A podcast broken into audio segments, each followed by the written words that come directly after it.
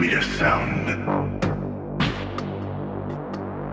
I have not heard it yet.